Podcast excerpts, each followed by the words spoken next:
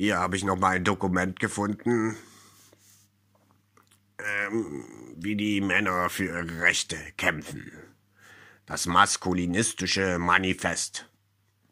Elemente des Maskulinismus sind erstens die Stärkung und der Kampf für die Stadt und das Nutzen von allem Lebendigen zum Zweck des Menschen.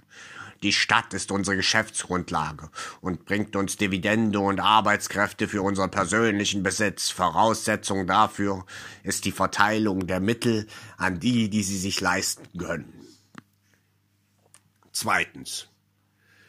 Aus dem Recht, sich den Status Mann zu erarbeiten, folgt die Pflicht zu Sexualität, Geld verdienen und Bäume pflanzen. Gleichgültig ob Fichten oder Kiefern, Hauptsache was anderes als das, was von alleine wachsen würde. Drittens. Männer müssen für ihre Arbeit respektiert werden. Dann hat die Menschheit gute Überlebenschancen. Viertens. Krieg, Ausbeutung und Unterdrückung sowie die damit verbundenen Aggressionen der Menschen sind ein wirksames Mittel zum Zweck. Daher fördern wir die Rüstungsindustrie und die Armeen. Am Anfang drohen wir natürlich gewaltfrei, um Konflikte und große Verluste aus der Welt zu verschaffen. Auf diplomatischen, demokratischen Wege. Denn auch wir Männer wollen nicht gern sterben. Wir sehen unsere Verbündeten als Freunde und stehen ihnen stets zur Seite. Fünftens. Bezahlte und unbezahlte Arbeit ist ohne Mohren zu leisten und zwischendurch sollte noch Zeit für drei Hobbys sein. Sechstens.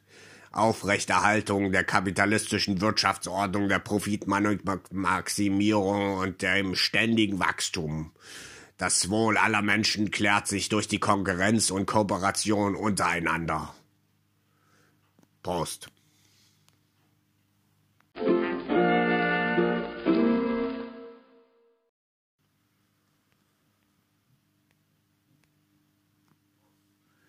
Kapitän Feuchter Fleck. Ich lungere am Rand der sinnlosen Produktivität besessenen Welt im Wald, bin ja mittlerweile Waldpirat. Zum Glück haben diese verunglimpften Menschen das äquatoristische Potenzmittel des Tagtraums verdrängt.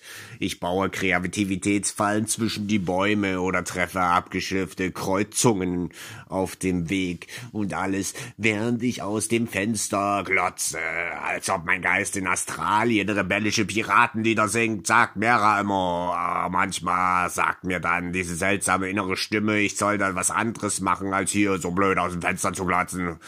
Dabei bin ich doch beim Faulenzen fast immer mit dem weisesten, aber verborgenen Piratenkapitän auf hoher See und kann gucken, was der mir zu sagen hat.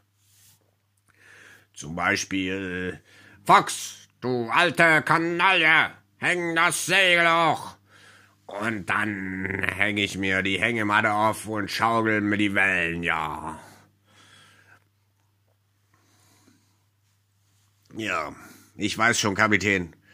Meine Sinne entscheitern, was die Realität gern tät. Umso schöner ist es, wenn meine Sinneseindrücke von denen der anderen abschweifen. Das passiert oft beim Habitation dann werden meine Sinneseindrücke ganz weich, so biegsam wie die realen Außenreize mit mir spielen, gekonnt lasziv. Bei meinen Sinnestäuschungen bin ich häufiger enttäuscht vom Sinneseindruck, der Sinnlicht reinguckt. Fehlgebeutelt im Schiff der rauschenden Blätter, der Dunkelheit sitzt die kauernde Gestalt des Kapitäns und lacht bei seinem Geschäft. Oh, diese dreckige Lache.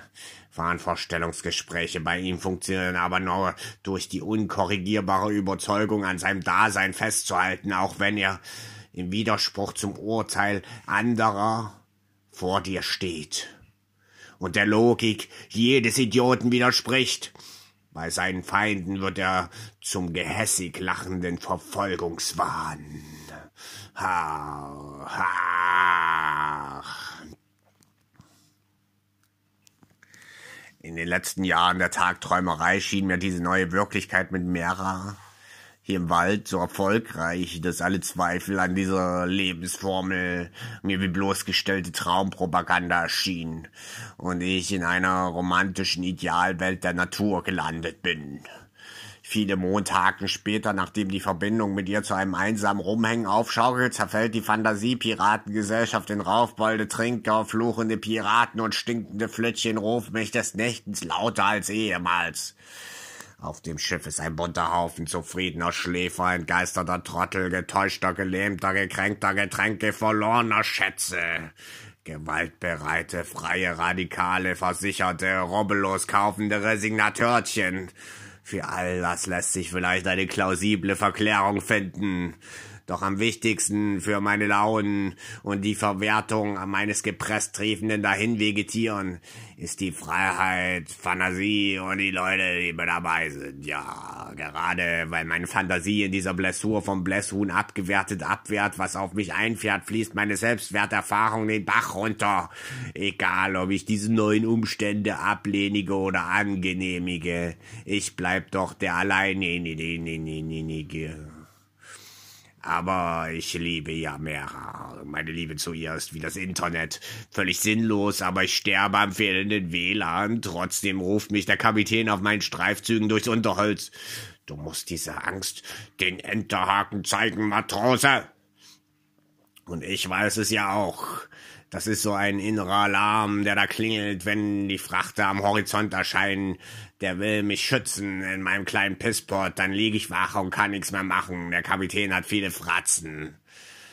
Was aber volle Kanone ist, das Meer lässt sich nicht eben mal abschalten. Wir hängen da mit unserem Kahn so voll fest und auch wenn der alte, ranzige Halunke Schweißausbrüche kriegt und total zittern ist, verkrampft er sich immer so, dass wir irgendwie aus dieser misslichen Lage rauskommen. Solange der Kapitän das Boot und die Mannschaft antreibt, immer besser zu werden und der ganze verlauste Haufen niemals gut genug ist. Nicht, nicht, niemals nicht, niemals, niemals nicht. Und stehen wir erfolgreich dieser erbärmlichen Zufriedenheit entgegen. Fehler sind die Schuld von Spinnen, den Kanonier, der stolpert und dem Stuhl, auf dem die Sachen im Dunkeln zusammengeknüllt wie Angreifer wirken. Und so war's auch auf unserem Kahn, der Brunhilde heißt. Wenn einer jetzt das Maul aufreißt, der Geldtransporter fuhr gemächlich über die Landstraße, als ihn die Kanonensalven der gestolperten Kanon des gestolperten Kanoniers trafen, ja. Zu früh! schrie der Kapitän. Viel zu früh, du blechernes Blei Blei Blechgesicht. Ja, zuckte nur mit den Schultern und die Mannschaft rann schreiend aufs Land wie eine Welle aus Körpern cremige Masse, die sich auf die Wiese den Transporter nähernd, während die Wachen die Regel zu schließen versuchen. Fast jeder Wachmann kennt es, Angst zu haben. Es ist sein normales Gefühl wie Wut und aufs Klo zu müssen. Die Ursachen sind unsäglich Schmerz, fremde Piraten und das Versagen aller Sicherheitsmaßnahmen. Auf die rennenden Wilden bezogen, ihr Lachen, ihre Tritte und Kanonen.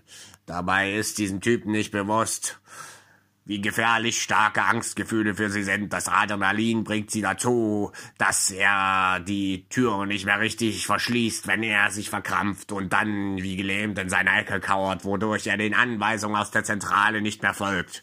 Natürlich spüren das schlechte Piraten, reagieren auf das seltsame Verhalten. Wir springen gegen die Scheibe und schneiden Grimassen. Winnetou packt das Schweißgerät aus dem Rucksack, während dem Wachmann panisch das Handy entgleitet. Der Kapitän sagte mal, Angst ist zum Verbeugen oder zum Befreunden. Mit den fiesesten Vorkehrungen kannst du das Angstflitzchen um den Finger wickeln. Die braucht gar keinen eigenen Raumzimmer. Die kann schön mit dir im feuchten Fleck schlafen. Als Pirat muss man schon aus Prinzip melodisch, methodisch abgehen. Du musst nur immer mit den leichten, bekannten und einfachen Piratenliedern anfangen, bevor die schweren und Unbekannten deiner Komplexe sich zu deinem Zwecke nutzbar machen. Die Angst ist einfach eine Überforderung, du Gießkannenflöte.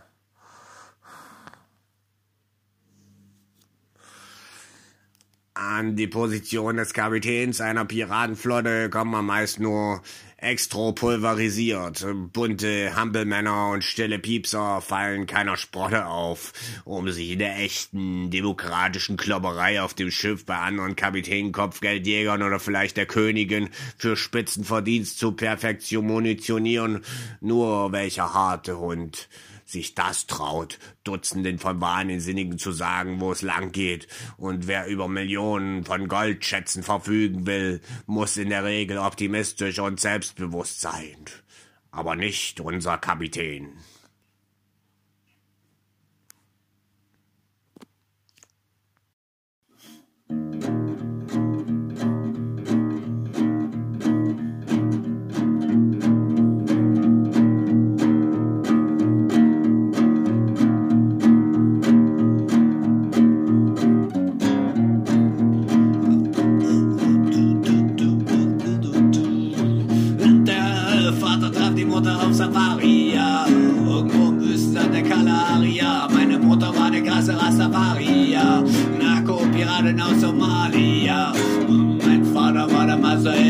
Medien sitzen, ja, in seiner abgefuckten für 17 Jahre. Dort hatte er eine übelst abgefuckte Optikvision, das Land außer böse braucht als Kopfwegmission.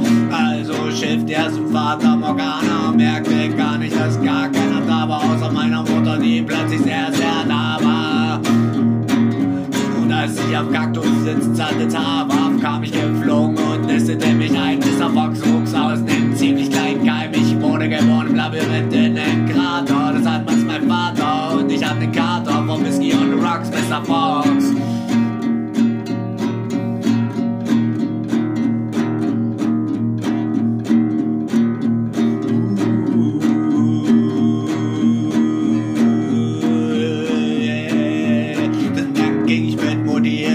Auf die Jagd. Das war meine erste und beste Kaperfahrt. Wir haben so einen übelst fetten Frachter erwischt und Mutti hat das mal den ganzen Rum weggezischt.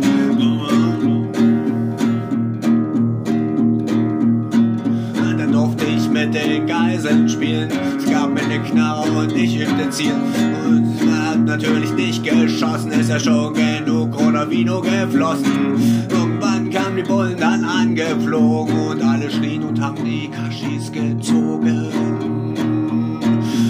Und die haben sie eiskalt abgeknallt und Mr. Fox kam in den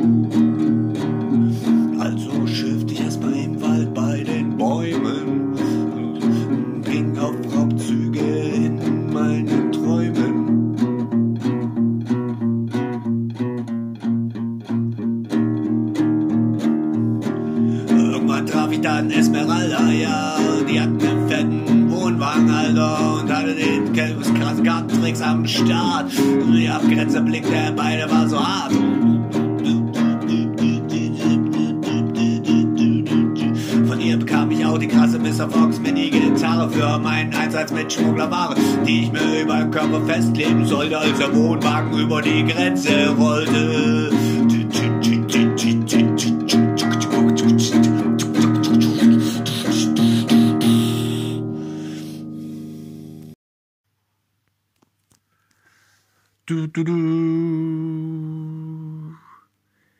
Hier ein bekannter Pirat-Selz-Artikel.